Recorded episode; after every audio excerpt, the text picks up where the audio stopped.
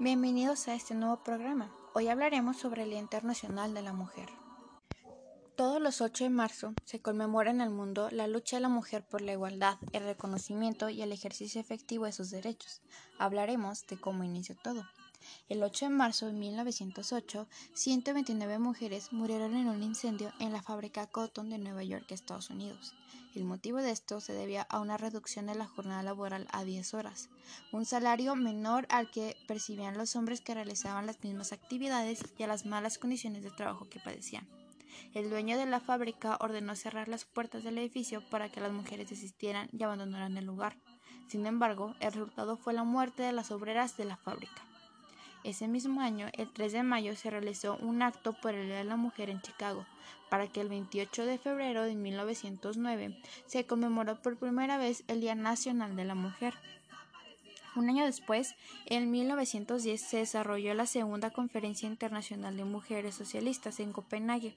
El tema central fue el sufragio universal para todas las mujeres, y Clara Senting, líder del levantamiento de las 20.000, proclamó oficialmente el 8 de marzo como el Día Internacional de la Mujer Trabajadora, en homenaje a las mujeres caídas en la huelga de 1908. En 1977, la ONU designó oficialmente el 8 de marzo como el Día Internacional de la Mujer. Luego, en 2011 se celebró el centenario de la celebración, con la premisa de igualdad de género y el empoderamiento de la mujer.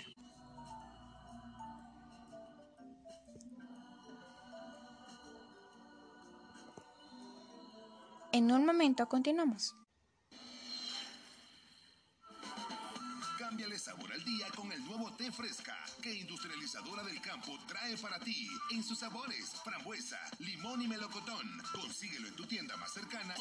En las mañanas y por las tardes te hemos acompañado por más de dos décadas porque sabemos que te mereces un pan más natural, más nutritivo y más sabroso. Protege a tu familia. No esperes hasta el último momento y ordena tu shelter hoy. Al 405-421-1343 o visítanos en el 6008 Sur Douglas Avenue.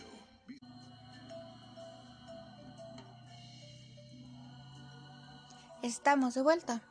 El 8 de marzo de 2020, los colectivos feministas hicieron un llamado a un paro que pretendía visibilizar a las mujeres mediante una ausencia que resultó tan masiva y notoria. La huelga rebasaba en las redes sociales y comenzaba a concretarse. La convocatoria llamaba a las niñas y a mujeres a ausentarse de las escuelas y trabajos, pero también a no consumir en un gesto anticapitalista. La mañana del lunes, el presidente Andrés Manuel López Obrador felicitó a todas las mujeres que tomaron las calles, pero rechazó el uso de los gases lacrimógenos que fueron usados contra estos colectivos feministas en la protesta del 7 de marzo. En 8 de marzo del 2021, la crisis generada a causa del COVID-19 manifestó la importancia de la contribución de las mujeres y también las cargas desproporcionadas que soportan.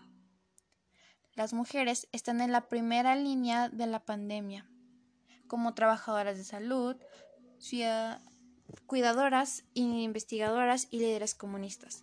Por ello, el lema de este año está estrechamente relacionado con la pandemia las mujeres líderes por un futuro igualitario en el mundo del COVID-19.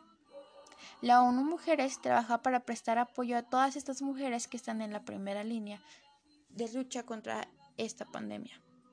Promueven soluciones laborables flexibles y priorizan servicios para prevenir la violencia de género contra las mujeres y las niñas en el ámbito privado.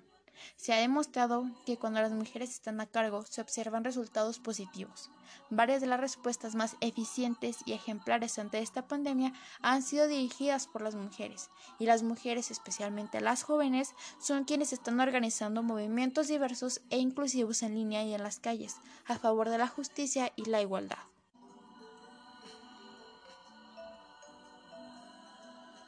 En un momento más, continuamos en la calle principal Salida a Varillas. Restaurante El Faro. Lugar perfecto para celebrar en un ambiente cálido y agradable. Tiendas Extra, nueva imagen. Siempre encontrarás una tienda extra cerca de ti. Restaurantes El Toro, donde se sabe disfrutar el típico sabor de los auténticos platillos mexicanos, con nuestro estilo único e incomparable. Visítanos y deleítate con una mojarra frita, fajitas morcajete, camarones a la diabla. Estamos de vuelta. El movimiento feminista nació con el fin de lograr la igualdad de derechos entre mujeres y hombres, así como erradicar la violencia de género. En este sentido, hemos tenido múltiples logros con el paso de los años. Estos han sido los logros que hemos obtenido gracias al feminismo. El derecho a la educación. En 1948 se emitió la Declaración Universal de los Derechos en una asamblea de la ONU.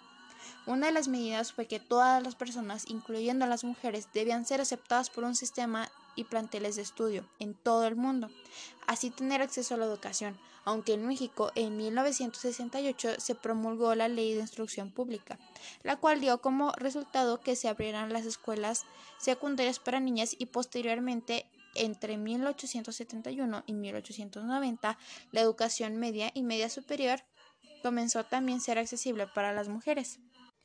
El derecho a trabajar y a disponer de un salario propio se logró que la mujer pudiera generar recursos a través de los empleos. Esto quedó finalmente estipulado en el artículo 123 de la Constitución de 1917, que hoy en día se refiere a que toda persona tiene derecho al trabajo digno y sociable útil. Al efecto se promoverá la creación de empleos y organizaciones sociales de trabajo conforme a la ley. El derecho al voto. El voto de la mujer fue una de las luchas más difíciles, hasta 1947 se pudo apelar la reforma constitucional para poder lograr que tenga el derecho al voto y la participación en las elecciones electorales.